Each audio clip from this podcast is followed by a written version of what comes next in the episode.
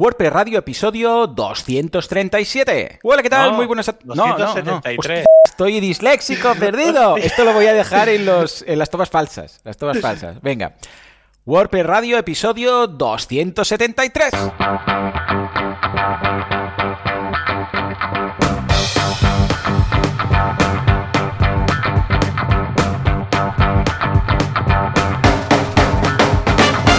Tal? Muy buenas a todos y bienvenidos a WordPress Radio, el programa, el podcast en el que hablamos de este fantástico CMS llamado WordPress. Es un fork de otro programa, pero no, no le ha ido mal, no le ha ido mal, ¿eh? como todos los forks.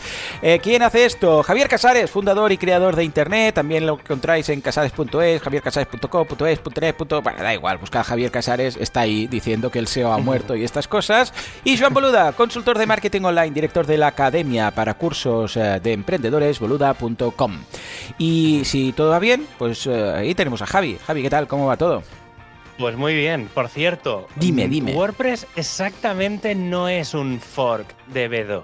Oh, es que el otro cuenta, día, cuenta, no, a ver, a ver. Es que sí. A ver, me puedo A ver, a ver, mucho, a ver, a ver. ir rápido, ¿eh? Le está Pero temblando no una ceja. realmente- a- a No es Javi, realmente ahora. un fork, Dime. porque, o sea, la, la- la idea de un fork es que tú coges un repo Ujú.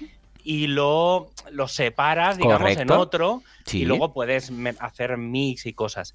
Pero es que WordPress en realidad está en el mismo repo donde estaba B2. Es decir, si tú te vas a, la- al- a las descargas de B2, Sí, verás que hay descargas tanto de B2 como de WordPress en el mismo sitio. ya ves. y es porque en realidad es una rama de B2 Claro. que luego se convirtió en oficial. Vale. Eh, pero, y entonces, eh, por eso las versiones primeras de WordPress son las 0.70 y así, porque las últimas que hubo de B2 son las 0.60 y algo. Claro. O la 0.62 en realidad. En realidad que fuera 0.70 es un error, es la 0.70, Claro. pero bueno, ahí, ahí hay unas cosas, pero bueno, no, no, no es tanto. Claro, eso, no, técnicamente no, no es un fork. Bueno, evidentemente Sí, surgió a raíz técnicamente no de es un B2. Ujú. fork. Sí, sí, por eso, por eso. Es que justo el otro día lo estuve mirando por otra historia Curioso. y, y- y estaba pensando, digo, siempre decimos que es un fork y realmente no es un fork, es la continuación. Además, que, que, mm, justo antes de salir la primera versión de WordPress como tal, el creador del propio B2 Ujú. dijo, cuando salga esta rama WordPress de B2, eh, será la rama oficial Correcto. que seguirá todo. Entonces, en realidad, no es que sea un proyecto separado, sino que es la continuación de un Sí, proyecto. Es la evolución, como los. Pokémon.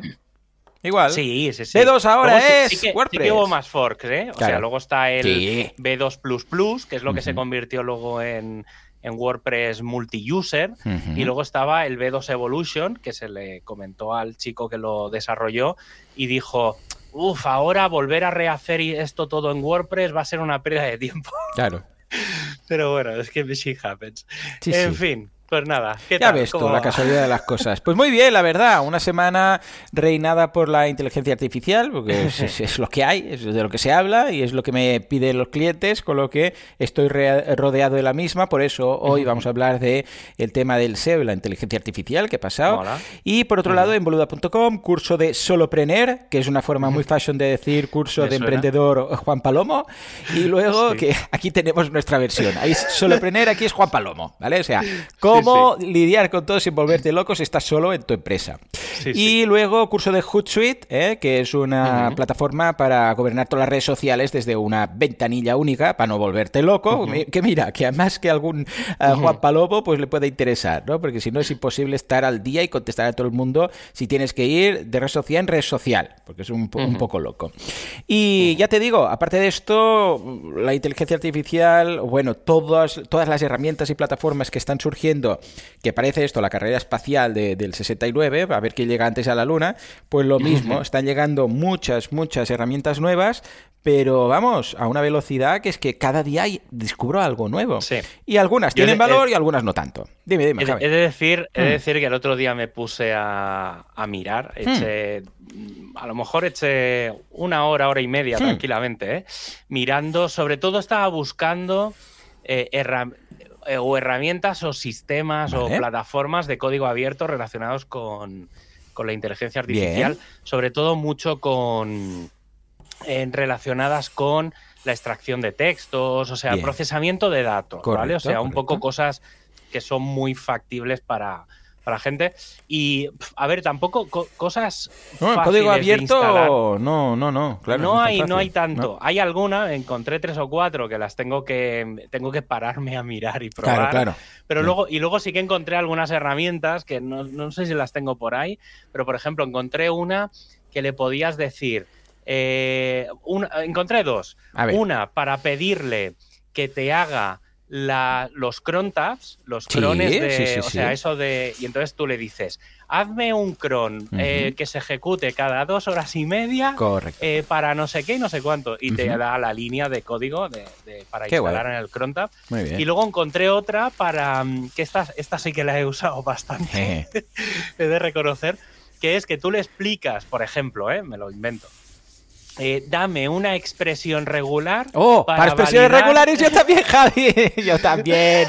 Yo también. Sí, sí, sí. No Oh, me acuerdo cómo se llama, creo que la, la- a ver si la tengo por aquí. Ah, mira, es que llama- Javi, las expresiones regulares pueden conmigo. Pueden Auto- conmigo. Es que a la que te que- equivocas en algo, en alguna chorradica, ya la lías. Sí, sí, sí. Mira, dejo, os digo la URL que es autoregex, o sea, autoregex.xyz.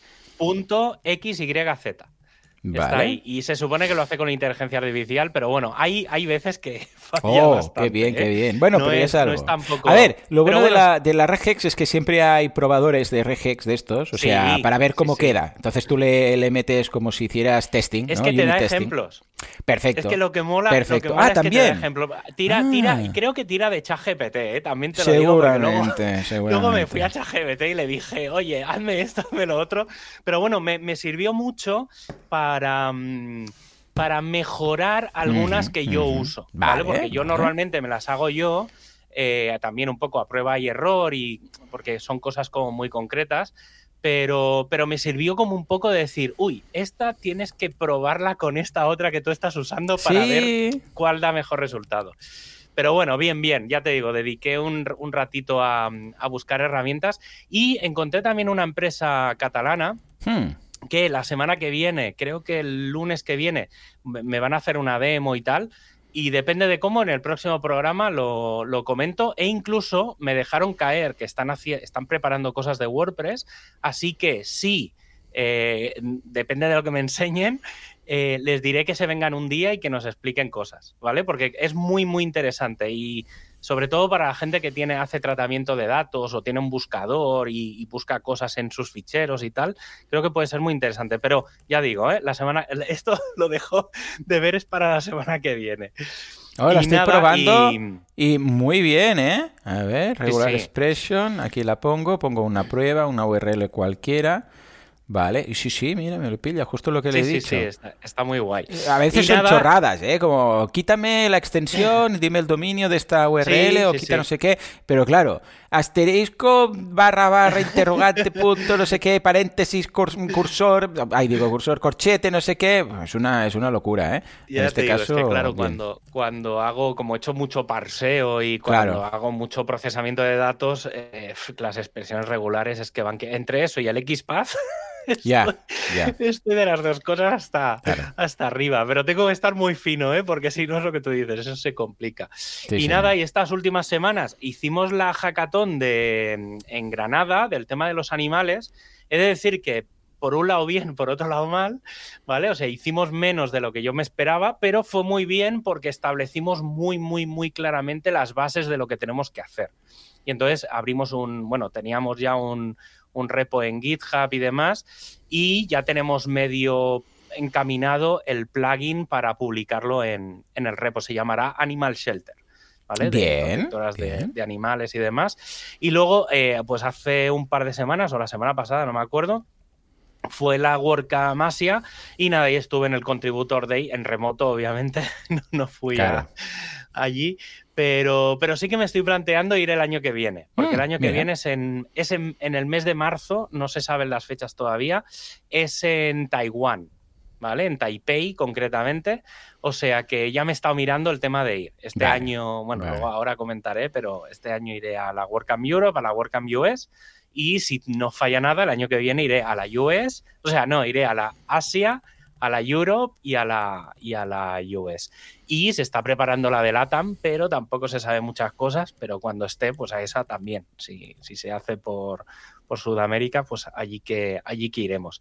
Y nada, y esta semana, pues ya de vueltas a las WordCamps. Hemos estado un poco este mes parados, mm. pero este fin de semana es la WordCamp Chiclana. Voy a estar dando un taller de documentación, de cómo documentar WordPress.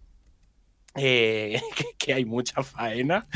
Y luego el próximo fin de semana, el del 10 y el 11 de marzo, estaré en, por Madrid, en Torrelodones, y daré una charla del SQLite, el SQLite, o como se llame, pero bueno, SQLite. Y el, entre el 18 y el 20 de marzo, que además esa semana no habrá programa, porque básicamente no estaré, estaré por Europa, me voy a Alemania. Mm. a una hackathon bueno, sí, es, un poco raro. Es el Cloud Fest, que es un evento que se lleva haciendo desde hace unos años para hablar de temas de cloud y de, bueno, de cosas de hosting y bueno, Y entonces han hecho un. Los tres días antes del evento han hecho una hackathon. Y entonces hacen. Es sábado, domingo y lunes. Se hace la hackathon. Hay como. Debe de haber como unos 10, 12 proyectos, de los cuales el, el 80% están relacionados con WordPress es muy, interesante porque, eh, claro, y además se van a juntar como cientos de personas allí a trabajar en proyectos. Y hay cosas muy interesantes. Ya, eh, ya contaré, si no, la semana que viene, cuando me haré una lista un poco de todo. Y, luego han, hecho una cosa especial, que es que el, último día, digamos, la, la hackathon acabará a mediodía, y por la tarde, el lunes, el día 20, si no me equivoco, han hecho un WordPress Day. Eh, y entonces viene gente de la comunidad, o sea, viene gente de la comunidad WordPress eh, y van a haber charlas bastante, bastante interesantes. Ya digo, ya comentaré y lo tendré que comentar a la vuelta porque justo estaré, eh, claro, estaré por allí, estaremos y no, no podremos grabar ese, esa semana. Y luego, aprovechando la semana siguiente, después del, de esto, sobre el, si no falla nada, el, el 28 de marzo, eh, haremos un programa especial sobre la WordCamp Barcelona que se hace el 5 y 6 de, mayo. O sea que, bueno, ir mirando, justo hoy se han abierto el tema de patrocinios. Desde hace una semana, una semana y media, están las llamadas a ponentes y que creo que se cierran ya, o sea que quien vaya va, un poco tarde.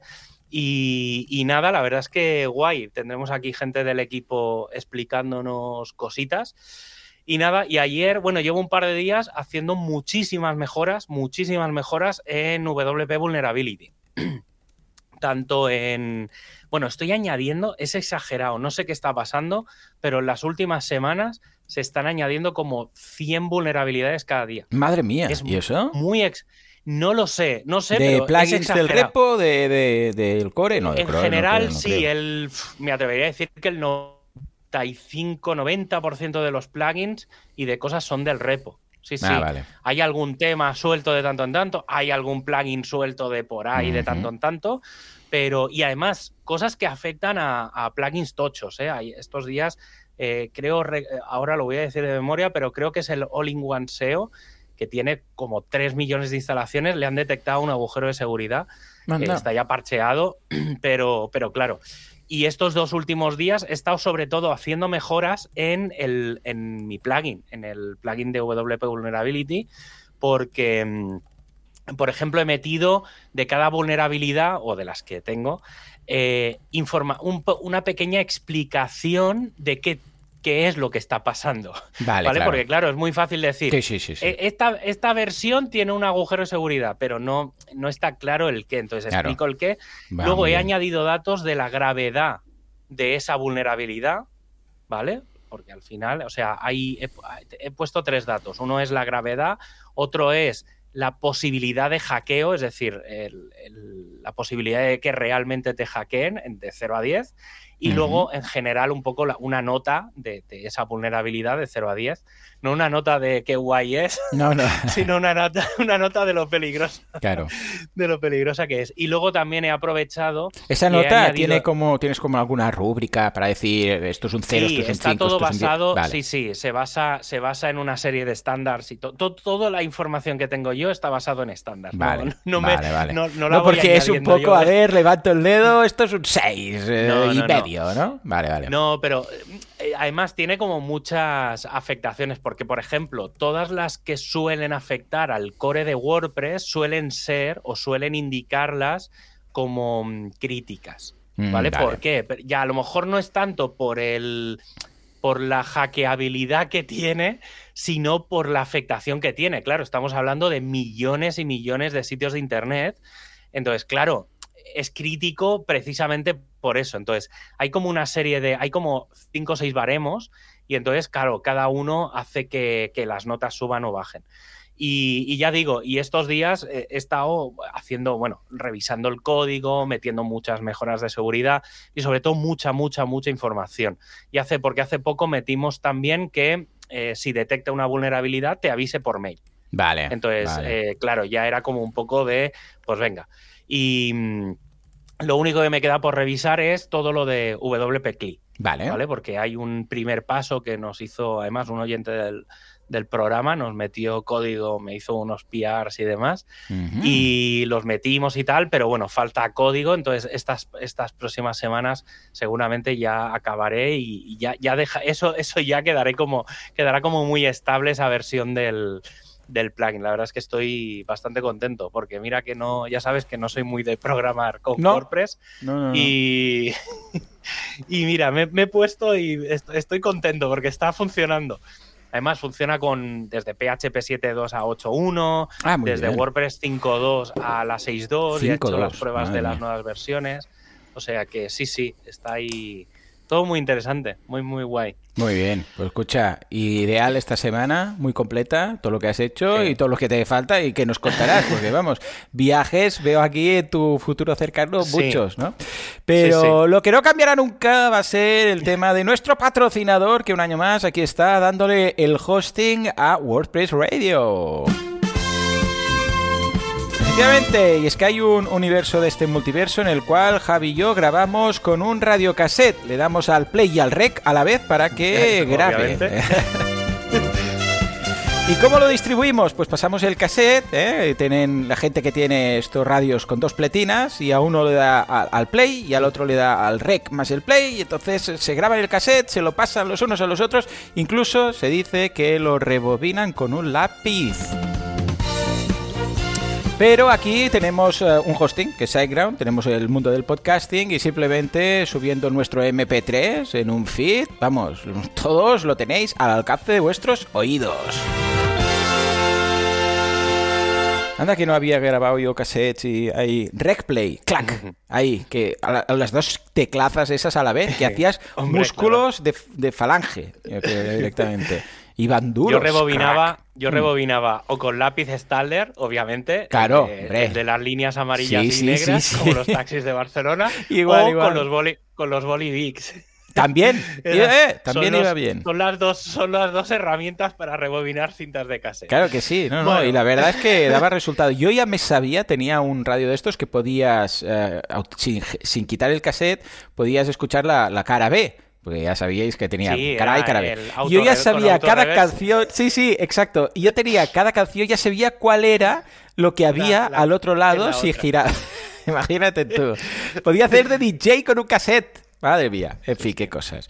Bueno, va, Javi, actualidad. Pues mira, ¿qué tenemos por SiteGround no utiliza cintas de cassette, sino que utiliza la infraestructura de Google y eso significa que Google compensa el 100% de la energía consumida por sus operaciones comprando energía renovable por la misma consumida, siendo 100% energía limpia.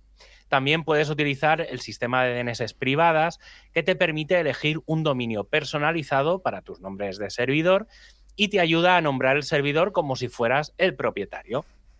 Además, si eres un apasionado de las ventanas negras, tienes acceso SSH a las cuentas, lo que significa que puedes aprovechar WP CLI para lanzar procesos que requieran estabilidad o un tiempo ilimitado. Échale un vistazo en siteground.es. Actualidad, prestualidad o qué pasa con Gutenberg o con quien sea, el site edit, ah, lo que sea, lo que sea.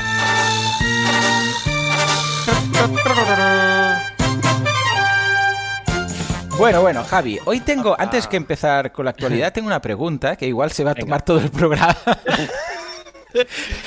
a ver, que, ¿verdad? Claro que pase eso. Claro, claro. Es que el otro día estaba yo pensando, a ver, ahora cuando alguien programa, pues bueno, pilla PHP, ¿no? Venga, eco o no sé qué, un eco, ¿vale? Eco, pam. Y sabes que eso pues va a mostrar el mensaje que le pongas ahí entre las comillas. Vale, hasta aquí bien, ¿no? Pero entonces yo pensaba, vale, pero este eco, esta función, alguien la ha programado, ¿no? O sea, alguien ha dicho que cuando yo le diga eco, pues eh, esto tiene que imprimir aquí, que hacer un print, ¿no? Vale, entonces digo, pues habrá una gente que, desarrolla PHP, ¿no? Y que dice, pues voy a hacer esta función, bueno, no sé qué, ¿no? Sí. Y entonces, claro, ahí mi pregunta es, esto, claro, ¿cómo, cómo lo programan, ¿no? Y entonces me imaginé una respuesta. PHP? Claro, claro, yo pensaba, bueno, esto debe tener, ¿vale? Un metalenguaje, me, esto inventado mío, reflexionando, espera, espera, debe tener como un lenguaje de programación de lenguajes de programación, o sea, debe haber algo por encima, una capa por encima, de, o por debajo, mejor dicho, como lo quieras, entonces la quieras meter de PHP para crear PHP, porque yo no me veo a un hombre diciendo, voy a crear una función nueva para PHP, a ver, 1, 0, 0, 0, 1, 1, 1, 0, 0, vale, entonces yo me imaginaba, algo debe haber ahí, pero incluso aunque haya que exista eso, que no sé si existe, ahora nos lo contarás, ¿vale? Pensaba, mm. ya, pero el que programa lo que sea para programar PHP, o sea, ¿cómo, lo hace? ¿no? Porque debe haber algo ahí. Entonces, claro, al final, digo, alguien ha tenido que parir algo con ceros y unos, porque es que si no, eh, o sea, no, puede ser. y dudo que el que diga, voy a hacer, voy a cambiar el atributo de esta función de PHP en el, en el tercer atributo que le paso en la función, eh, diga, espera, ¿eh? 000, 1, 1, 0, 0. No. Entonces pensé, ¿quién debe ser un friki que sepa responder a esta pregunta? Y me viniste a la mente. No sé por qué, Javi. ¿Por a qué ver. será? Eh, cierto, a ver, Bueno, y eso que tú no eres programador, tú, eres más de sistemas. No, pero sí, hombre, sí, pero bueno, cuando, cuando estudias informática te enseñan un poco de todo. Claro. Hay que, hay que decir que en la carrera de informática hay un par o tres de asignaturas que es solo esto. ¿Solo binario o qué? Ah, o la historia. Es que sí, claro. Hay, hay una asignatura que es código ensamblador. Madre o sea, Yo, yo tuve. Bueno, a ver. En realidad, con ceros y unos. Nunca nunca es muy entre comillas, ¿eh? pero en realidad nunca se ha programado. Se ha programado siempre en, código ensamblador. Voy a ir un poco de menos a más para variar en, mi línea. Entonces, el código ensamblador básicamente es, es lo que se llama también código máquina, ¿vale? Que es lo más, lo más cercano a em, programar en algo que entiende el, la CPU, por así decirlo, ¿vale? Sin, sin hablar, digamos, con, con, solo el sistema operativo. el, código ensamblador, el código máquina, básicamente es un poco lo que tú dices. No son ceros y unos, pero sí que es eh, mete esto en memoria, mueve esto de esta parte de la memoria a esta otra parte de la memoria, hmm. eh, elimina esto de la memoria. Entonces, básicamente eh, son todo lo que es lógica, puertas ANS, las OR y todo eso. A mí me hicieron, yo esa asignatura, de, de, decir en la universidad, que me hicieron un compañero mío que era un crack de esto, eh, las prácticas las hacía él.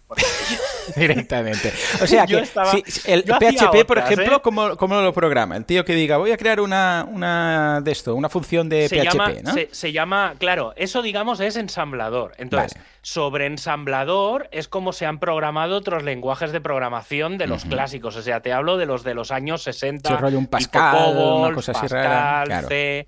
¿Vale? Entonces, eh, PHP eh, está creado en C. No, sé si en C o en C, pero bueno, en, C, en una de las ramas de C. Mm. Por eso PHP se parece mucho en sí a C. Mm. Porque en realidad PHP no es un lenguaje de, programación, es un framework de C. Mm, vale. O sea, es un lenguaje o es un framework que se creó pensando para facilitar el desarrollo en C para las webs. Claro. O sea, está directamente pensado para, para hacer webs. Y, no deja de ser C. Es decir, lo que pasa es que, claro, eh, ¿cómo se programa PHP? Pues hmm. se programa en C. ¿Y cómo se programa C? ¿no? Vamos, vamos tirando para atrás. C se programa, C, creo, si no recuerdo mal, se acaba programando en ensamblador. Es lo más parecido. Eh, entonces, claro, pero eh, hoy en día, bueno, en realidad C, creo que hoy en día ya se programa en C. Ah, o sea que es Sí, ya hay unas partes que obviamente que son las, las bases que, se, que afectan mucho a la memoria, que eso se sigue haciendo en ensamblador, ¿vale? Porque es que es la única forma, digamos, de acceder a la memoria RAM y a los discos y a las CPUs y a los cálculos matemáticos. Eso hay que hacerlo en un lenguaje que, los, que las Claro, claro, es que ahí al final vamos ahí. Sí, y, y, entonces luego está eso, luego están los lenguajes tradicionales pues eso, pues desde mm, eh, Pascal, COBOL, Basic. A lo, mejor lo más parecido a algo ensamblador es Basic, ¿vale? Que era 10, no sé qué, 20, go to tal. Es, eso, ensamblador es bastante. Pero igualmente, un, go-to es un go-to. O sea, se tiene que entender. Alguien lo ha creado. ¿Cómo se ha creado el, go-to? Está hecho mm. eso con ensamblador. Bueno, hay, hay varios lenguajes, ¿eh? aparte de ensamblador, pero bueno, al final es, es eso. Pero sí, básicamente PHP es, está hecho en, C. Entonces, em, y luego, por ejemplo, hay un organismo que es el que decide qué novedades va a haber. Cada versión nueva de PHP se hacen los RFCs y se hacen una serie de, decisiones, se van votando normalmente desde enero hasta junio, más o menos, em, y en junio se sabe, por eso la versión, las primeras versiones beta de una versión nueva de PHP suelen salir sobre junio. Entonces, de junio a septiembre, octubre son las versiones beta, luego vienen un par de versiones RC antes de septiembre, octubre, noviembre, que ahí es ya cuando empezamos a poder hacer pruebas las empresas de hosting y, la gente que nos dedicamos un poco más a sistemas, que es yo, por ejemplo, cuando empiezo a probar eh, WordPress con las nuevas versiones, suele ser en septiembre, octubre, y en noviembre, diciembre suele salir la, nueva versión de, de PHP. pero ya digo, está, está programado en, C. vale, pero al final nos vamos a un código máquina, ¿no? Al final, si vamos tirando para atrás, para atrás, todo para atrás. Es código máquina. O sea, que debe ser un, código interpretable, pues directamente por el, por el bueno, por, el microprocesador o el, circuito de turno. Luego, a ver, y esto está en, binario al final o en hexadecimal. Sí, todo, obviamente todo está hecho en binario. Al final, vamos a binario. Al final, todos son ceros y unos. Sí, sí, sí. Todos son ceros y unos. Son, en realidad son activo, inactivo, pero bueno, sí, ceros y unos. Luego entran los nulls y las cosas de las cosas que no hay nada y esto. ¿Sabes qué me parece muy fuerte que todo esto funcione al final? Cuando empiezas a tirar para atrás y dices, ¿cómo puede ser que yo vaya a ChatGPT le pregunte algo y funcione? Porque dices, bueno, esto. Pero cuando empiezas a mirar y mirar y para atrás, para atrás, para atrás y dices, no, si es que al final esto es algo unos ceros y unos interpretables por, un circuito, por un microprocesador, tal. O sea, locura, ¿eh? Hay que decir que, todo el tema de la informática cuántica es otro modelo. O sea, ahí ya entraríamos en. en eh, eh, cambia el paradigma. Es decir, ahora mismo todo funciona con ceros y unos. En realidad es todo código Morse. O sea, el código Morse es muy parecido a la, a la informática. Al final son ceros y unos. Ahí sí que es verdad que tienes los cortos y los largos. Es una evolución del código binario, el código Morse, pero sí, sí, en el fondo es, todo lo mismo. Es encendido y apagado, es que son los dos estados de... Sí, sí, es que no hay más. Bueno, no hay más. Ahora con la física cuántica, con la mecánica cuántica sí, ¿no? Y la computación cuántica, pero al final te vas a ceros y unos. Y los primeros, pues empezaron programando con ceros y unos y luego, claro, cuando ya tienes un lenguaje o un ensamblador, ya puedes crear lenguajes y esos lenguajes facilitan. Pues, pues, imagínate que tuvieras que crear todo así. En el mm. fondo, por ejemplo, un if ¿vale? Volviendo un poco a, una programación que todos entendemos. Eh, por ejemplo, if lo que sea, entonces haces no sé qué. Else, haces lo otro. Correcto. Ese, ese, ese if mm. no deja de ser eh, en, código binario, en código máquina, serían las puertas AND, OR, ¿vale? O sea, al final, una, el, las, las puertas AND y demás funcionan con ceros y unos. Es, Si por un lado entra un cero, por otro lado entra uno, sale 1 o sale 0 o sale, por ejemplo, una O sería lo contrario. Si entra un 0, en este caso, si entra un 1 y un 1 en una AND, sale 1. Claro. Cualquier otra cosa da 0. Eso es un if. Claro. Si tú le das dos datos y los dos datos son positivos, en realidad entra. Eso en realidad son puertas. Al final es, es informática muy básica. Lo que pasa que está hecha para que nosotros entre comillas, la entendamos. Claro. Al final, a mí, eh, cuando enseñan en la, universidad y en cualquier sitio, cuando te enseñan a programar, en realidad lo que te enseñan es pseudocódigo. Ya, no es, que normal. no, te, enseñan ningún lenguaje de programación, te enseñan, si pasa esto, entonces pasa lo otro. Si no, pasa no sé qué. Y luego será if o será for o while o lo que sea. Claro. Ya está. Si al final es muy fácil. La vida es un if dentro de un while. Ya está. Efectivamente. Me ha gustado mucho. Un día te voy a te voy a aplicar más el tercer grado aquí eh, porque porque surgen dudas y si alguien de la audiencia pues quiere también de, eh, que, Javi arroje un poco de luz lo veremos. Pero de momento me quedo, me quedo con esos conceptos que no es fácil de encontrar, ¿eh? porque busqué así fácil en, en Google y se lía. La respuesta no contesta lo que yo quiero. Porque es como empiezas a cómo está programado PHP y te dicen para programar en PHP, ¿eh? esto no no quiero para atrás, para atrás, pero eso no lo busca ni Cristo, entonces Google. No, no, sí, pero bueno, ya te digo, si miras en la documentación de, PHP, hay que rebuscarlo, ¿eh? Pero, pero bueno. Sí, sí, pero al final no recuerdo mal, tiene que haber un punto de ceros y unos. Por narices. Sí, sí. Por ahí dices, porque. Sí que es verdad no, pero es que esto se hace con esto ya, y esto con esto ya. Pero si yo pongo una palabra aquí en inglés que hace algo, esto está programado. O sea, no le dices a un microprocesador if y te interpreta un if. O sea, en algún punto en el microprocesador tienen que entrar ceros y unos y te devuelve ceros y unos. Punto no hay más. Entonces, esta última traducción es la que me interesa, ¿no? sí que es verdad que los sistemas operativos llevan, em, por ejemplo, en, el caso de, Windows, están los, los, las, distribuciones de Visual C, de Visual Studio, de, hay una serie de distribuciones que en realidad lo que llevan es eso, es decir, para no tener que montarte como un lenguaje de programación, el propio sistema operativo te da herramientas para que tú puedas programar con las ventanas de Windows sin saber programar en sí. Entonces, todo, en, el fondo el no code todo lo nuevo, esto de que se habla tanto de no code y demás, en el fondo es esto. O sea, son capas que te hacen mm. facilitar eso. Y la programación a los niños, en el fondo, también es eso. O sea, mm. cuando te ponen los, los el Scratch y todos estos, que son como puzzles, en el fondo es, es esto. O sea, es una capa muy sencilla por encima que al final lo que hace es entre comillas, cosas binarias, o sea, puertas, ands, ors y similares, y poco más. O sea que. Mm, pero bueno. No sé, pues venga, va, va. pensad en esto, pensad en esto y ligadlo a la física cuántica y si descubrís que todo esto es una simulación, estamos en un ordenador, me avisáis. Madre. Venga, Javi, ahora sí, vamos un poco más a la actualidad más eh, actual y veamos qué pasa con el 28 de marzo, dentro de un mes pues justo.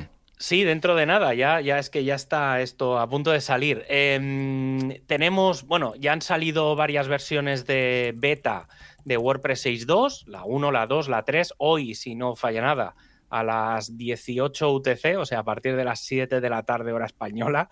Eh, creo que empiezan a compilar la beta 4, porque es que justo antes de estaban pidiendo ese cambio porque es a las, a las 17 UTC y estaban diciendo, oye, no puede ser a las 18. O sea, estas cosas son las que...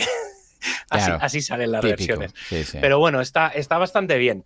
Eh, voy a hacer un poco de repaso muy por encima, porque ya hemos hablado de casi todas las cosas de cosas que van a venir en WordPress 6.2. Hay muchas que todavía no se saben. Saldrán, yo creo que a partir de la semana que viene, los próximos dos programas creo que van a ser muy claves porque mm, eh, saldrá todo lo que no es del editor, es decir, cosas de performance sobre todo, que se están haciendo muchas, muchas, muchas cosas de performance. Va a ser una versión muy interesante en cuanto a rendimiento y, cosas del cierre del editor. Entonces, cosas del editor. Eh, se elimina la etiqueta beta, ¿vale? Del editor del sitio. Gutenberg ya no es beta. Bueno, el, editor, digamos, ya no es beta. Luego, se ha optimizado el modo sin distracciones. Yo no sé si tú lo usas, pero yo no lo uso para nada. Al revés, me pongo todas las ventanas y todo, porque si no, me, es cuando me despista.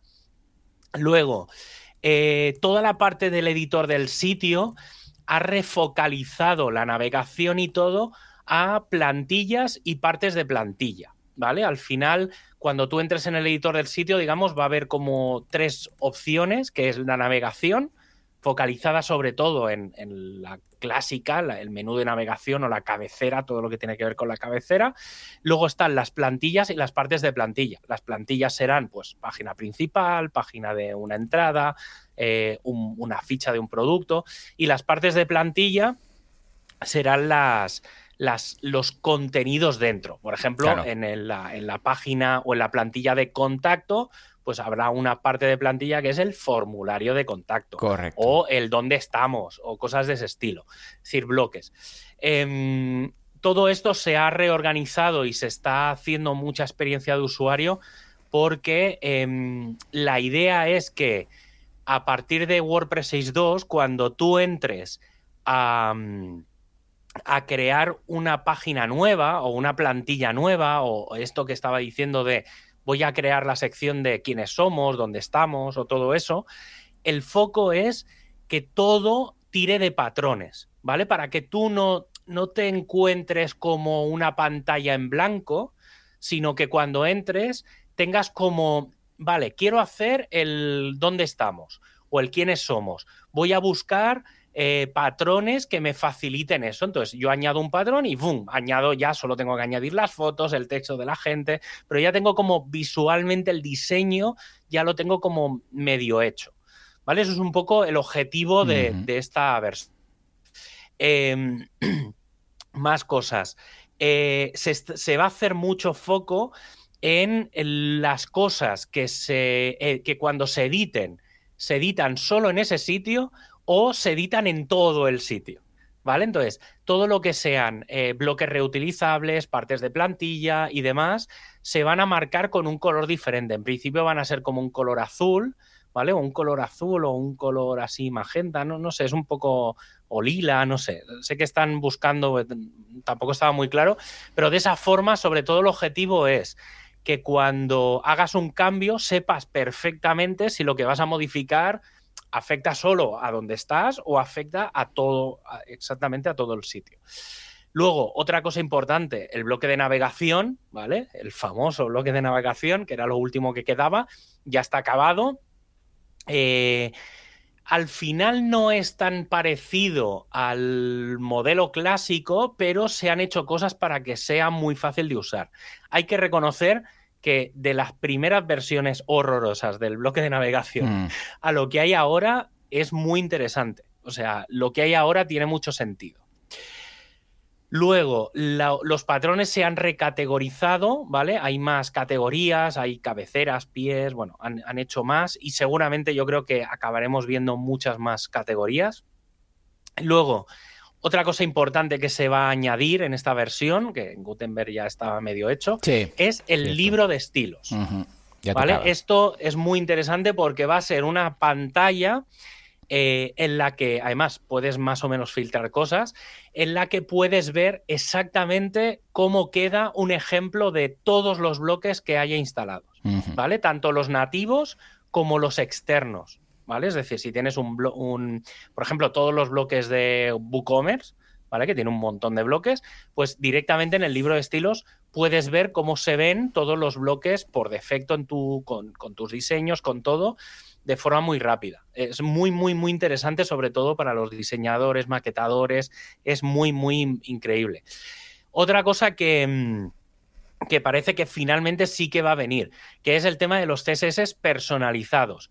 Ya comenté hace bastante, ahora por lo menos hace un mes y medio, que, mm, que, los CSS personalizados, como los entendíamos hasta ahora, que era a nivel global, eh, se habían vuelto a añadir, pero parece ser que sí que ya va a estar incluido el CSS personalizado a nivel de bloque. Es decir, tú te vas a ir a un bloque y donde antes aparecía en la cajita esa de pon la clase que quieras poner aquí, va a aparecer un, espacio, un text area, donde puedes poner directamente el código CSS. ¿Vale? Eso va a nivel de código, bueno, está, bien, está bien hecho, ¿eh? a nivel de optimización está bien montado.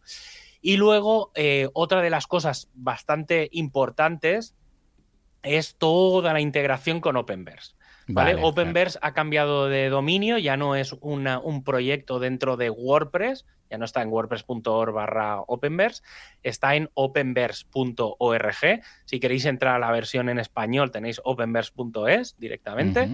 Y em, y entonces, cuando te vas al media, o sea, cuando te vas a incrustar un contenido nuevo, te saldrá de dónde lo quieres buscar, pues de la biblioteca de medios, subir uno nuevo, o puedes buscarlo directamente en Openverse. Pones gato, ¿vale? Te salen un montón de fotos de gatos, le das a insertar y te inserta la foto.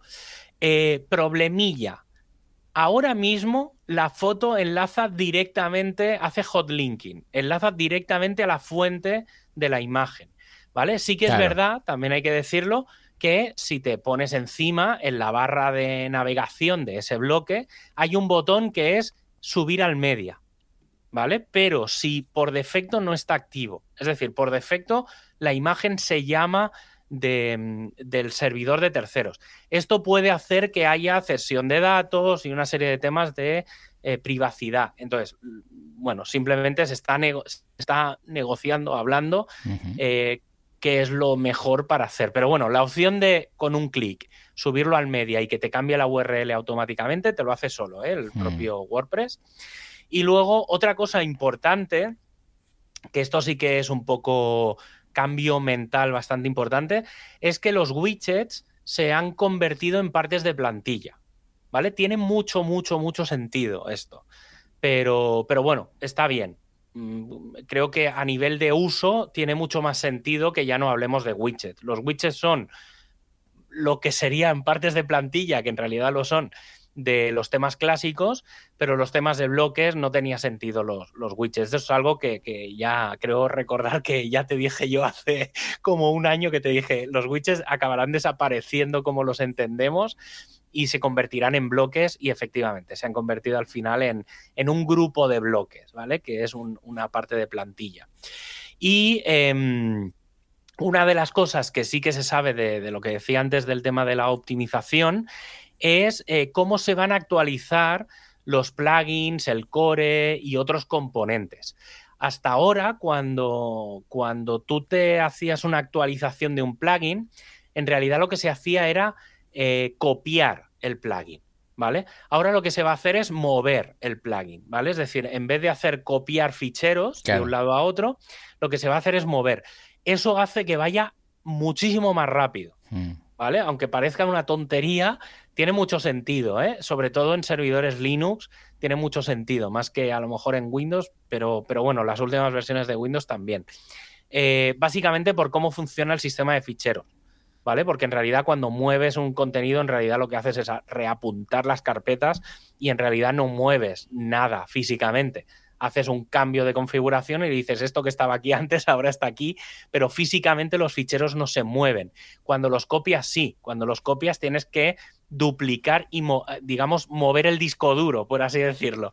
Entonces, el hecho de no tener que, que hacer cambios hace que eh, eh, todo funcione mucho más rápido, ¿vale? Entonces se rompen menos las actualizaciones, va todo bastante mejor.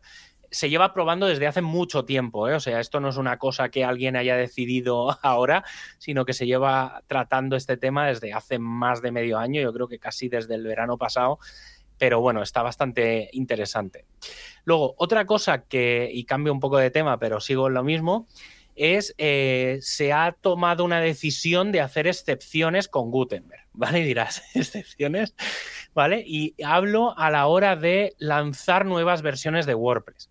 Hasta ahora, cuando, cuando se iba a lanzar una nueva versión de WordPress, eh, estaba el, el, code freeze, ¿vale? Cuando llega la beta 1, el día antes se hace un, code freeze, una congelación del código para que no se pueda añadir código nuevo que no exista ya, ¿vale? Mm.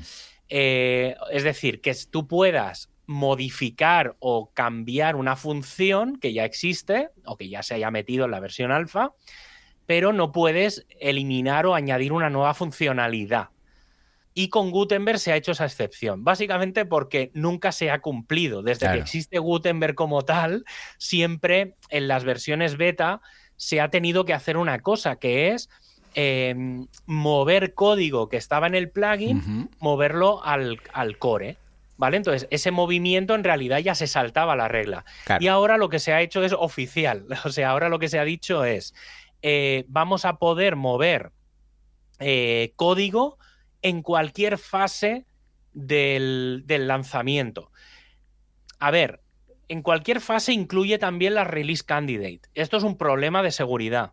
¿Vale? Entonces lo que se va a hacer foco es sobre todo en la beta 1 y en la beta 2. pero se supone que se puede añadir código nuevo en cualquier momento del lanzamiento. Ya digo, ¿eh? es un poco peligroso. La gente del equipo de hosting el otro día, cuando, lo, cuando comentamos esto, me decían, pero claro, pero entonces, pero es que entonces van a meter agujeros de seguridad y no sé qué que no están probados y tal. entonces, eso es un poco delicado, pero bueno, se lleva haciendo desde hace tiempo, simplemente se ha institucionalizado. Y, en las, y hablando de Gutenberg, en las últimas dos semanas, eh, bueno, tres semanas, se han incluido dos versiones nuevas de Gutenberg. La 15.1 y la 15.2. La 15.1 en principio no iba a estar integrada en WordPress 6.2, pero al final sí. Vale. ¿Vale? Y entonces de ahí viene la excepción de esta regla. ¿Vale? Pero es que el otro día estuve mirando y hay cosas de Gutenberg 15.2 que ha salido la semana pasada que hay cosas que yo creo que también van a entrar en WordPress 6.2. Claro. No muchas, ¿vale? Mm. Pero bueno. Entonces, sí que es verdad que prácticamente todo lo que había en 15.1 va a entrar, que es todo el insertador este del Openverse, em, eh, cosas que tienen que ver con los escalados de las imágenes destacadas. Eh, por ejemplo, una cosa bastante interesante que es el copiar y pegar, pero solo los estilos, ¿vale? Es decir, tú cuando haces control C, control V, copias un bloque ¿vale? Pero ahora vas a poder copiar y pegar los estilos. Es decir, si tú tienes una serie de estilos aplicados a un párrafo, lo puedes aplicar a, un, a una cita, por ejemplo. ¿Vale? Entonces, no sé, es lo que han hecho, ¿eh? No, no le voy a dar mucha historia. Y luego, una cosa muy interesante de Gutenberg 15.2. Es la primera versión de Gutenberg que deja entrever cosas relacionadas con la fase 3. Vale, Y me explico. Eh, uno de los mayores problemas que tiene ahora eh, el, editor del sitio es la historización de cambios, ¿vale? Es decir, cuando tú haces un cambio en el diseño, se cambia y se ha cambiado, ¿vale? Y no podías volver atrás. claro. Pero tenemos una herramienta que sí que permite eso, porque tenemos las revisiones. Entonces, las revisiones que hasta ahora estaban en los posts y en, las pages, en las entradas y en las páginas, eh, y tú podías decir, oye, ¿quién ha cambiado esto? Te ibas a la revisión, comparabas una versión con otra y decías, ah, pues no, tira para atrás. Correcto. O la cagabas, pues algo, tirabas para atrás y ya está. Pues esa, ese, esa historización se ha empezado a incluir ya en temas de diseño. de forma que si tú haces un cambio de diseño, le das a guardar y las cagao, puedas irte a las revisiones, darle para atrás y volver al diseño anterior. Esto es el primer paso y literalmente es el primero porque tampoco es, o sea, técnicamente no hay ninguna novedad, ¿vale? Porque la tecnología ya la teníamos, la tenemos donde nunca había estado, que es en temas de diseño, en temas visuales. Claro. Y esto afecta, esto es el primer paso de la fase 3, ¿vale? Todo el tema del trabajo colaborativo y demás. Y luego... Em, no, y ya está. Es que básicamente es eso. Sí, sí, sí. Luego, y un par de cositas ya fuera, un poco más metidas dentro de temas de la comunidad. Eh, dentro de nada, aunque está en beta y se puede entrar y lo puedes, si sabes la URL exacta, eh, WordPress.org ya tiene dos FA, ¿vale? Que me dirás, ¿no tenía? No, no tenía. Pues mira, ya le tocaba. sí, eh, y esto tiene mucho sentido, ¿eh? porque van a haber varios varias cosas en, las en, los próximos meses muy, muy, muy interesantes, ¿vale? No voy a desvelar nada porque todavía está muy verde, pero el primer paso era meter el doble factor de autenticación. Yo lo tengo desde hace un par de semanas. A mí me está funcionando perfectamente. Eh, va con con, un código QR, la típica aplicación del Authenticator y demás, y tienes luego los códigos de backup. ¿Vale? O sea, la típica lista de 10 códigos de los guardo en un sitio y ya está. Y luego, em, otra cosa que tiene que ver con la comunidad son las traducciones. Em, el equipo de Polyglots ha añadido traducciones a los patrones. Me dirás, mm, pero ya habían traducciones de patrones. Sí, ya habían traducciones de patrones, pero era como que tú entrabas en la sección patrones y tenías absolutamente todos los patrones, todas las frases, todas las cadenas estaban ahí. Ahora lo que se ha hecho es entre comillas, que cada patrón sea como un producto y entonces traduces un patrón en concreto. De esa forma, sobre todo esto es muy, muy, muy importante por el tema del contexto. porque tú antes estabas traduciendo frases sueltas y en realidad no sabías qué es lo que estabas traduciendo, porque podías estar traduciendo una línea de un patrón y otra línea de otro. Y ahora lo que haces es traducir el patrón 1 o el patrón 2 o el patrón 3. Y claro, ese patrón, todas las frases que tienen entre sí tienen sentido.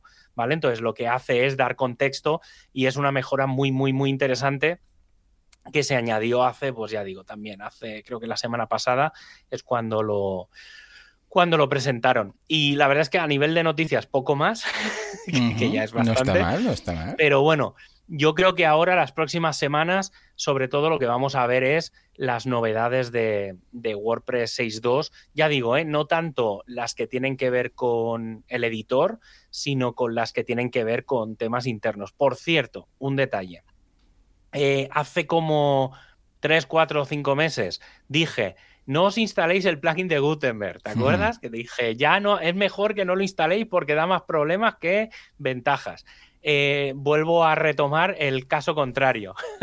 si la gente que está muy interesada en, temas de, o todos los que utilicen mucho toda la parte de edición del sitio más que la parte de bloques, ¿vale? Cuando dije esto era porque se estaban rompiendo los bloques, ¿vale? Porque como estaban rehaciendo los bloques, había como incompatibilidad entre una versión y la otra, eh, pero ahora que empezamos como la fase 3, toda la parte de bloques ya está como muy estable, muy estándar y eso nos, en teoría ya no se tiene que tocar.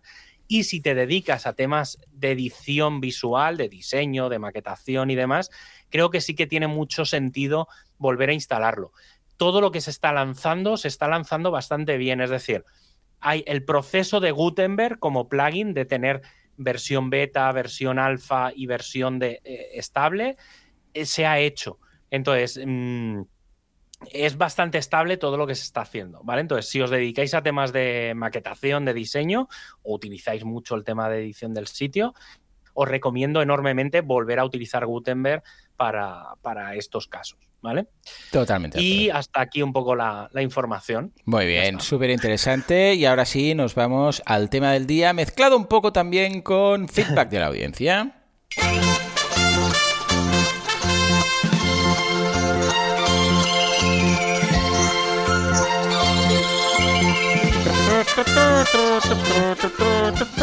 Bueno, bueno.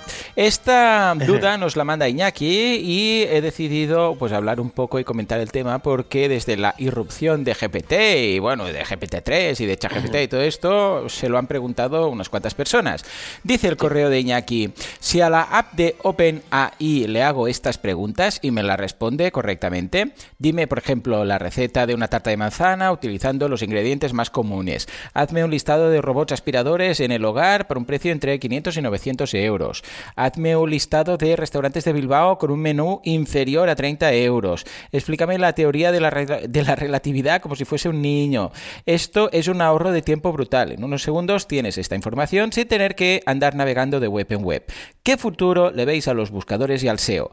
Yo a los blogs que monetizan por publicidad o afiliados les veo un futuro cuando menos oscuro. Iñaki. A ver, el SEO ha muerto. Esto lo dijo Javi en 2009. hemos, hemos calculado, ¿no, Javi? Más o menos. Sí, sí. 2009. Y, Hace ya muchos años. Y tendríais que escuchar la, charla completa ¿eh? para, para entender bien el, el, contexto, ¿no? Pero, a ver, el SEO entendido como, hey, ¿qué puedo hacer yo para que cuando alguien vaya a Google y me busque, y, bueno, busque algo que yo ofrezco y me encuentre? Uh, esto va a seguir, evidentemente que va a seguir, ¿no? O sea, la respuesta corta es no.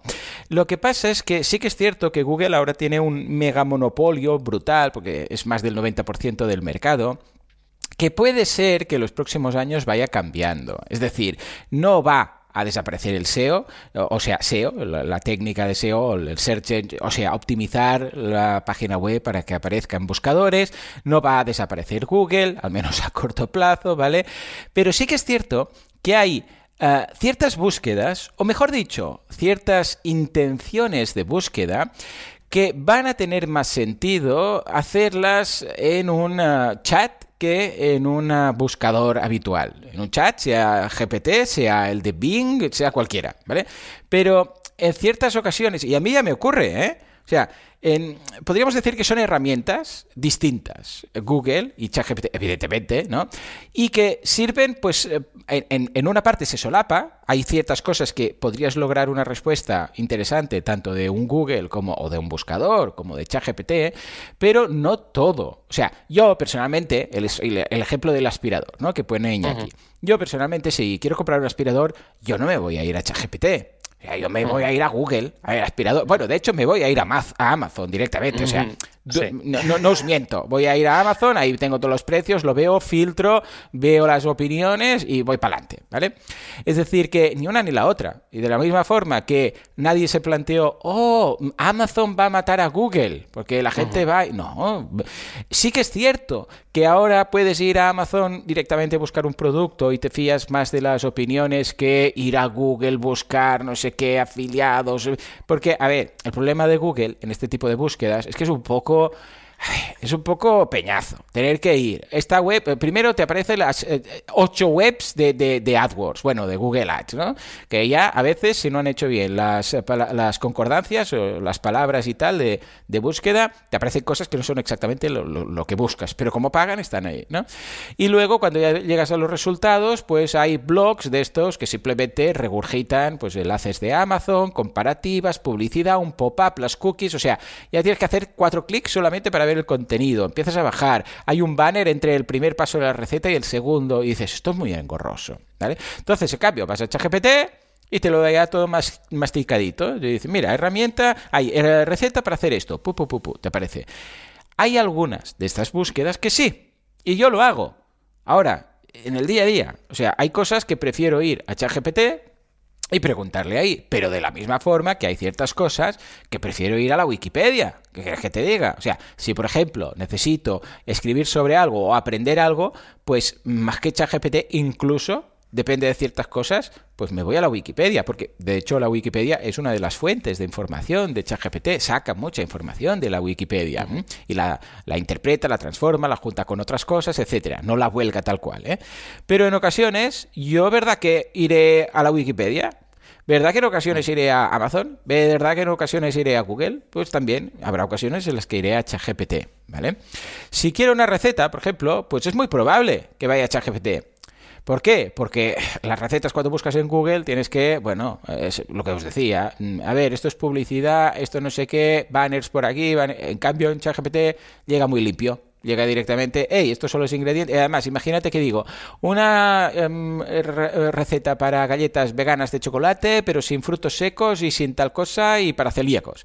Pues ya está. Mm, a ver luego qué te da, ¿eh? Claro, claro, esta es otra. Tienes que revisarlo, tienes que revisarlo. Pero te digo algo, el problema es que a veces también hay ciertas páginas web que a ver lo que te dan. Porque, ya, ya. Ah, ¿sabéis qué pasa? Que es curioso porque, oh, pero esto es una máquina. Sí, sí, pero esta máquina, básicamente, lo que hace es mirar lo que está en Internet. ¿eh? O sea, no, se lo inventa como tal. Ya, lo Mira, a ver y, junta, ¿no? Para entenderlo. Lo que pasa que aquí sí que a nivel responsabilidad. Claro. Vuelvo al caso de la receta, ¿eh? Que a lo mejor es muy. Es, claro, en el caso de la receta te da. Eh, o sea, tienes una serie de ingredientes y tú, por ejemplo, le dices, oye, soy celíaco y te mete un ingrediente que, no toca. Puedes decir, ay, es que la inteligencia artificial es imbécil. Claro, claro, claro. o sea, te lo compro. Tal cual. Pero, claro, pero, pero en una web eh, esto es muy americano, ¿eh? muy, muy mentalidad estadounidense de denunciar todo. Si en una web tú pones que hay una receta para celíacos y te mete algo, no los puedes denunciar porque tienes unos términos y condiciones, tienes una responsabilidad, hay una serie de cosas. Claro, en un chat de inteligencia artificial, ¿quién es el responsable? Es que eso, eso hay, hay unas lagunas todavía que yo no las tengo claras. ¿eh? Ya digo, ¿eh? me viene a la mente esto porque es un caso muy, muy claro que te afecta, que te puede afectar a la salud. ¿Vale? Entonces, mm, y ya sabemos que la gente es imbécil. o sea que, sobre todo, una parte de, la población que vive en un, en un continente, eh, en, una zona muy específica. Correcto. Pero, entendemos, mm, sí, sí, sí. Pero sí, pero vamos, que los americanos son imbéciles. Eh, los, estadounidenses. Son muy especiales, son muy especiales. No, pero que me refiero que, precisamente ellos que, son, que no piensan, ¿vale? Que son los de, es que el GPS me ha ido por aquí y me ha metido en un charco. Pues Efectivamente, sí, sí. Yo doteo de frente.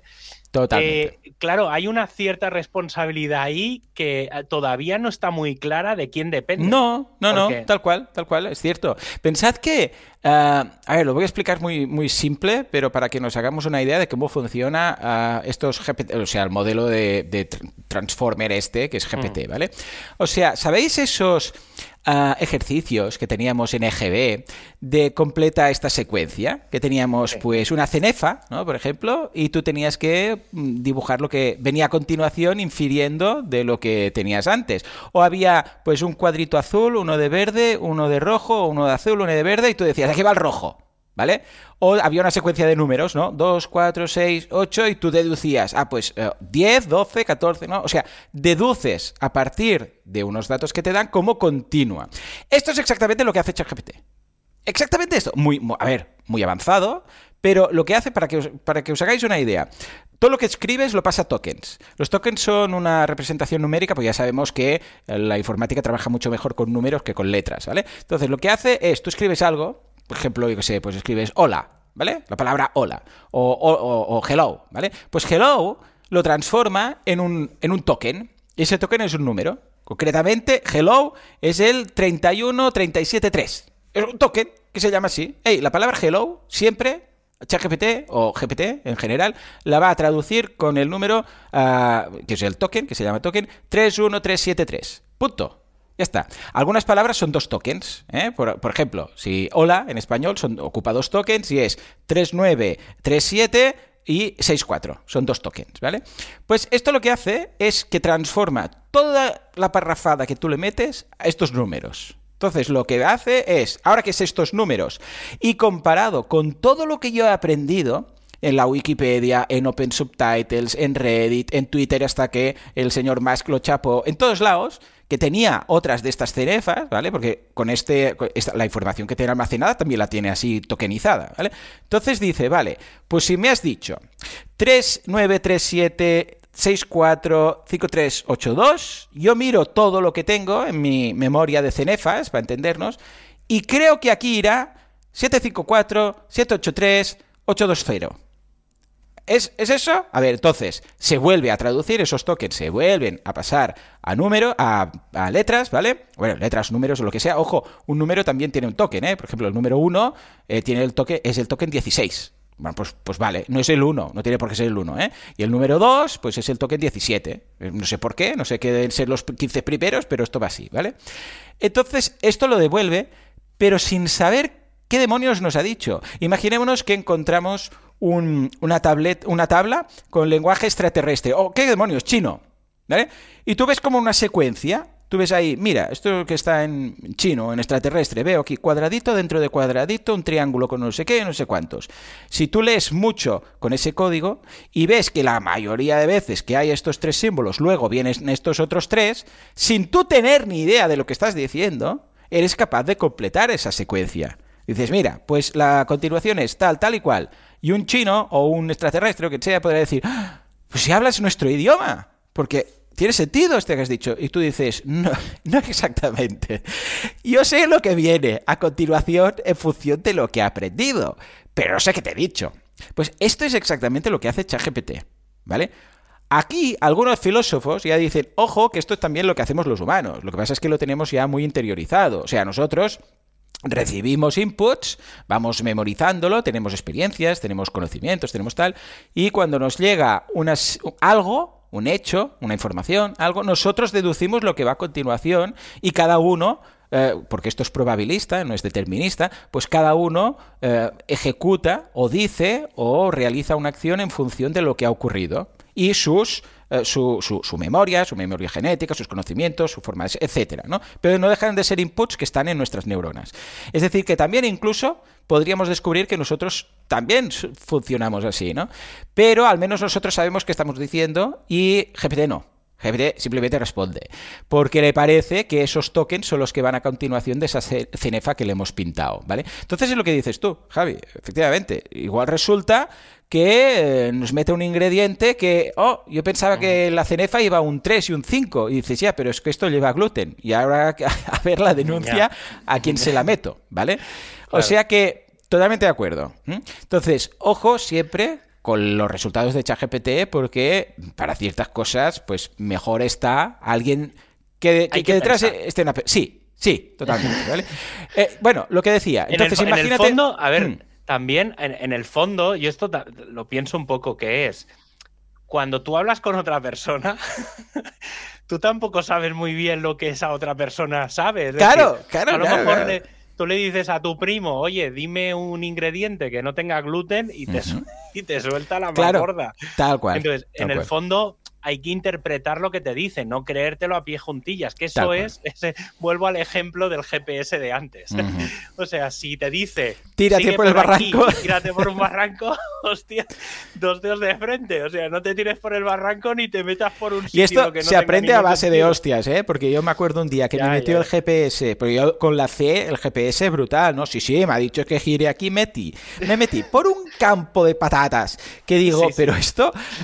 y sí, sí, el GPT todo serio, tira para adelante, tira para adelante. Y bueno, luego tuve que hacer como 600 metros marcha atrás por un campo de patata porque no había espacio ni para girar. Y a partir de ahí entiendes que, hey, mm, vale, está muy bien, pero si veo que hay un campo de patatas o un barranco, pues casi que no me voy a tirar, ¿no? O sea que... Si te sirve, yo antes de hacer un viaje, en general, me lo miro todo con Google Maps, sí, con las sí, sí, sí, por si acaso.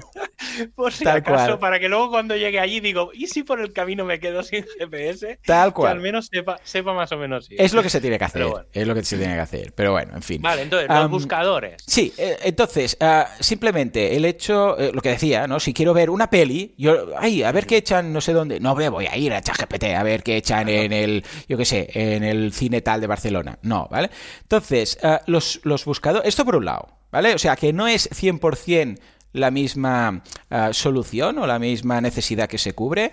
Y por otro lado, ¿qué están haciendo los buscadores ahora? Bueno, ya vemos que Bing se ha puesto las pilas, Google respondió muy rápido, pero un poco mal, pero algo harán en breve, ya lo veremos, ah, este año mismo seguro. Ah, pero Bing ya hemos visto cómo ha incluido ChatGPT dentro de su buscador y la verdad es que lo ha hecho y no ha sido tan problemático. O sea, ahora la respuesta te la da. inicialmente te la da en la barra lateral, y te, te pone ahí toda la parrafada, pues si tú buscas una receta de no sé qué, pues por un lado tienes las respuestas de siempre, de los enlaces, y a la derecha tienes una parrafada que te dice, hace esto, lo otro, no sé qué, no sé cuántos. Si haces clic en ese chat, puedes abrirlo en una pestaña, o sea, entera, y tienes ahí un chat estilo ChatGPT. Pero lo interesante es que tienes los enlaces a todos, a todas las fuentes de donde sacas esa información. Entonces igual te dice tal, tal y cual, añade esto y lo otro. Y al lado dice, esto lo he sacado de tal sitio, de esta Wikipedia, de esta web, de no sé dónde. Y puedes hacer clic ahí y vas al origen. Es decir, hmm. que, hey, hasta cierto punto, pues escucha, mm, puede ser muy interesante esta solución híbrida que no solamente, incluso para los SEOs, imagínate, ahora ya veo todos los SEOs diciendo, ¿quieres aparecer en las, eh, en las respuestas que te da bien? O sea, en la parrafada que te suelta, un, que un anchor text de esos lleve a tu web, que no servirá para posicionar seguramente, ¿no? No tendrá el, link, el choose de, turno, pero yo creo que, claro, aquí el SEO vamos, mm, va a tener ese reto. ¿Cómo puedo salir yo, en, el, en, los resultados de, de ChatGPT o de Bing o del de turno? Ahí me iría a, un mm. concepto, ¿vale? Que podría ser un concepto nuevo, que es el GPT Optimization. Eh, pues mira, sí señor. Es, es, un poco el, el, Claro, hay que.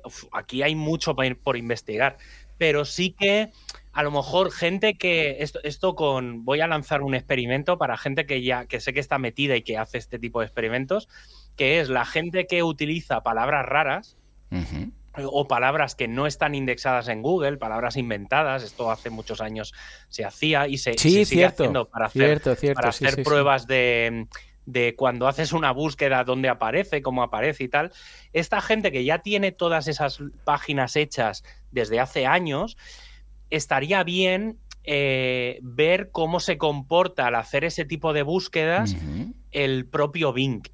¿Vale? Entonces, claro, porque Bing, como ya tienes esa búsqueda, eh, y tienes una palabra que sabes que solo la estás usando tú, hay que, hay que ver cómo se procesa el contenido de esa página.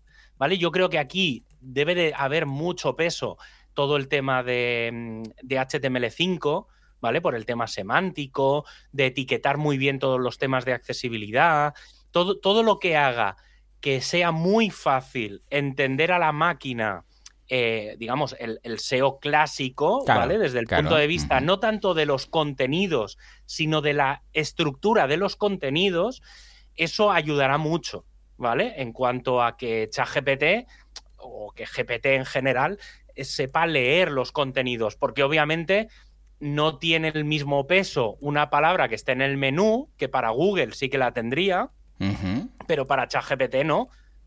Porque claro, una palabra en un menú a ChatGPT no le responde nada. En, caso en el caso de Google, sí, porque es una keyword que se utiliza para un enlace. Entonces, ese tipo de diferencias de, optimización tienen, van a tener mucho peso eh, y sobre todo va a funcionar muy bien lo que decía, el etiquetado del HTML. ¿vale? Todo lo que es un article, todo lo que es un, main, o sea, todas esas etiquetas que normalmente no le, prestamos mucha atención, ¿vale? Eh, ahora van a tener muchísimo, muchísimo más peso. Y luego otra, otra, otro camino eh, que podíamos hablar que son buscadores muy entre comillas, ¿vale? Pero no lo dejan de ser, es cómo van a integrar la inteligencia artificial y este tipo de búsquedas dentro de determinadas plataformas. Por ejemplo, Snapchat hace un par de días anunció el, no, sé cómo se llama, Snap AI o algo así, no sé. Y básicamente es un usuario de Snapchat con el que puedes conversar de cosas de Snapchat. Sí, sí. ¿vale? Entonces, claro, eso cuando esté en Instagram y que Instagram le puedas hacer una consulta mm. y le digas, oye, pues pásame fotos de no sé qué y te dé los resultados, toda esa parte, claro, yo ahí todavía lo veo muy, muy, muy verde, o sea, veo mucho campo por, explorar. Sí, sí, sí, no, totalmente. Y además que tenemos que pensar que Ah, Google no es solamente el buscador, o sea, tiene muchas cosas más, no es única y exclusivamente que sí, que viene ahí mucho dinero, pero es Alphabet y Alphabet todo lo que tiene y tiene YouTube y tiene, bueno, una barbaridad de cosas. ¿Que le puede robar cuota de mercado? Sí, por supuesto, y de hecho ya lo está haciendo, muy poquita, muy poquita. ¿Eh? O sea, porque eh, comparado, sí, tendrá muchos millones de usuarios, pero irá más, ¿eh? Le pillará más.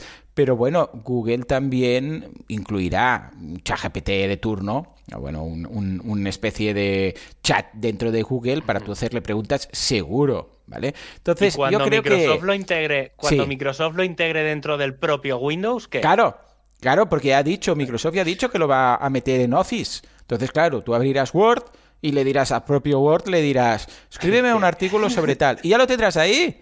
Ya estará en el propio procesador de textos, no hará falta ni que te vayas a, OpenAI, ¿no? En este caso, claro, como Microsoft usará, porque tiene el 49% de OpenAI, ¿no? Usará um, GPT-3, bueno, DaVinci, que es el, último, o cualquiera de estos, es igual, el modelo más nuevo de GPT, ah, pues no hay problema, pero ¿y si otro dice, pues yo qué sé, um, Apple, dice, pues, ah, pues es buena idea. O, o, incluso Google Docs dice, ah, pues sí, nosotros con nuestro sistema, el BART, lo vamos a meter dentro de Google Docs y tú lo vas a poder escribir ahí. O sea, es eh, no es tan seguro que Google no pueda hacer nada. Google puede hacer un montón de cosas, Apple puede hacer un montón de cosas, o sea, le va a salir competencia a ChatGPT. Y eso es bueno, o sea, aquí los que vamos a ganar somos nosotros, los usuarios. Sí, sí. O sea, está clarísimo. ¿Que se va a repartir el pastel? Seguramente seguramente. Pero de aquí que desaparezca algo, lo veo difícil. Los, buscadores van a incorporar... A ver, te digo una cosa también, ¿eh? Ya tocaba.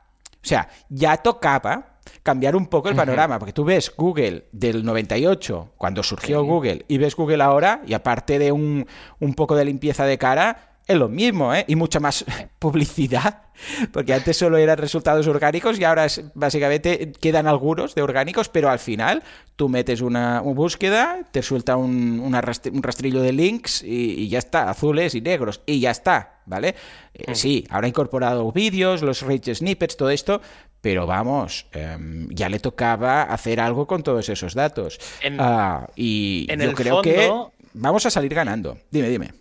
Sí, no, eso, que estás diciendo tú un poco de la historia de los buscadores, que eso lo, conozco. Sí, me, me, consta, lo conozco un poco, pero sí que es verdad que, desde el 90 y...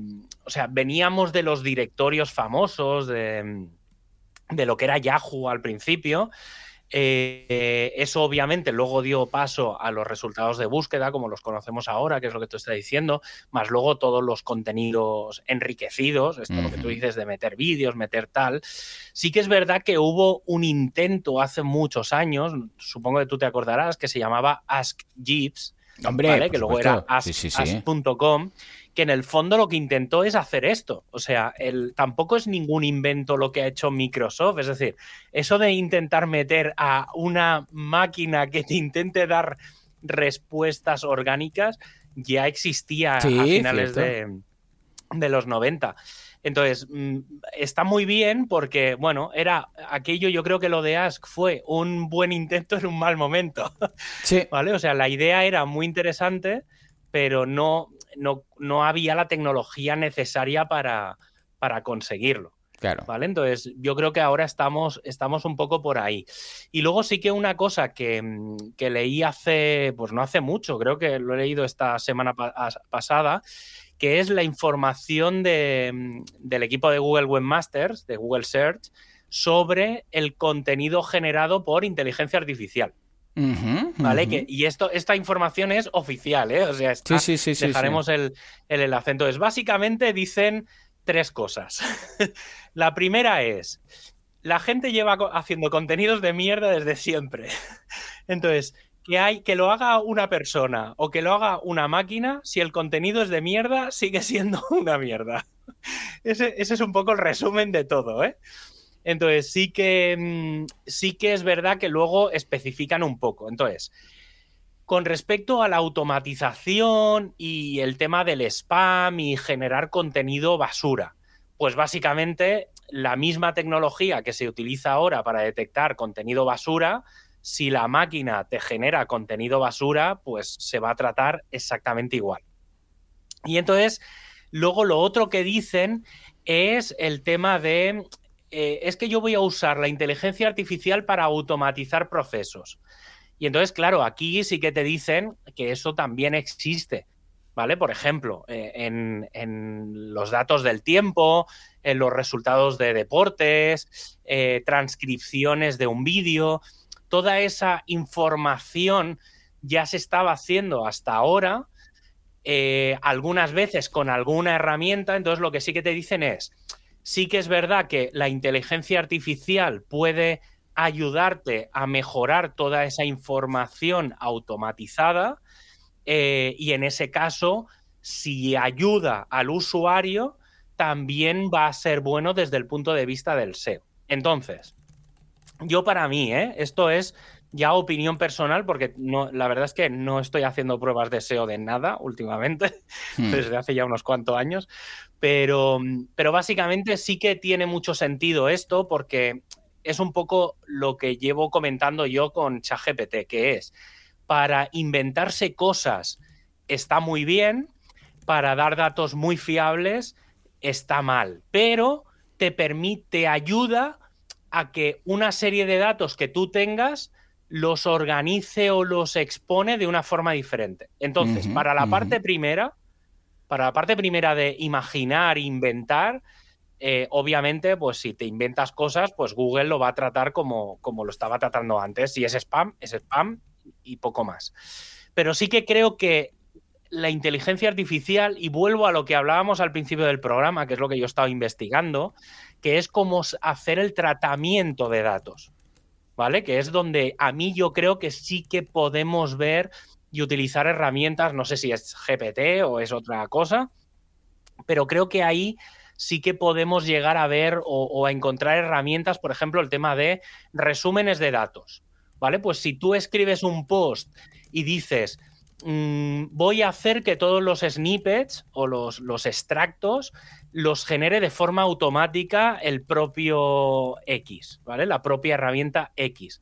Eso puede ser muy interesante, ¿vale? Es decir, que me hagas la entradilla del SEO o me hagas un resumen o un título, una descripción específicamente pensada para SEO, pero tú ya tienes el contenido completo analizado, eso sí que puede tener mucho sentido.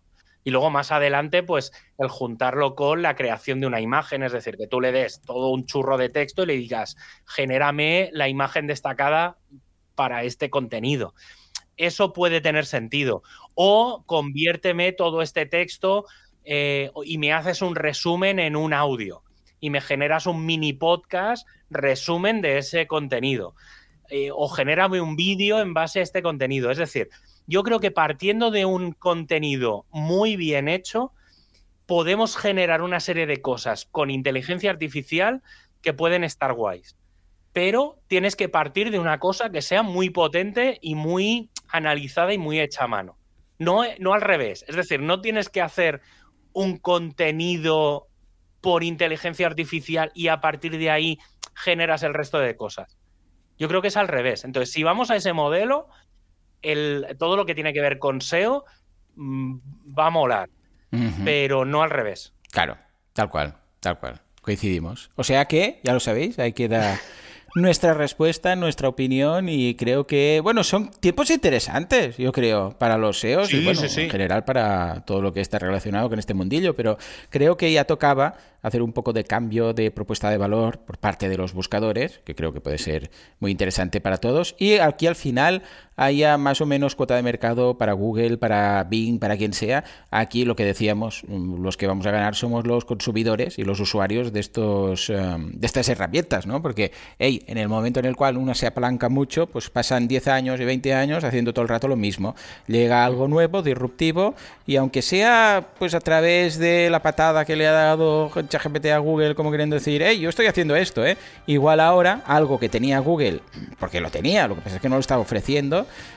pues creo que a nivel interno lo tenía, creo que ahora estará a disposición de todos. Veremos a ver qué ocurre con todo esto. Pero en todo caso, desaparecer sería una tontería decir que, va a desaparecer Google. En fin, pues nada, hasta aquí el programa de hoy. Señores, como siempre, muchísimas gracias por todo, por vuestras valoraciones de 5 estrellas en iTunes y en Spotify. Gracias por estar ahí al otro lado, porque sin vosotros esto no sería lo que es. ¿eh? Esto simplemente no sería. Señores, nos escuchamos dentro de una semana, dentro de 7 días con más WordPress y más radio. Hasta entonces, adiós.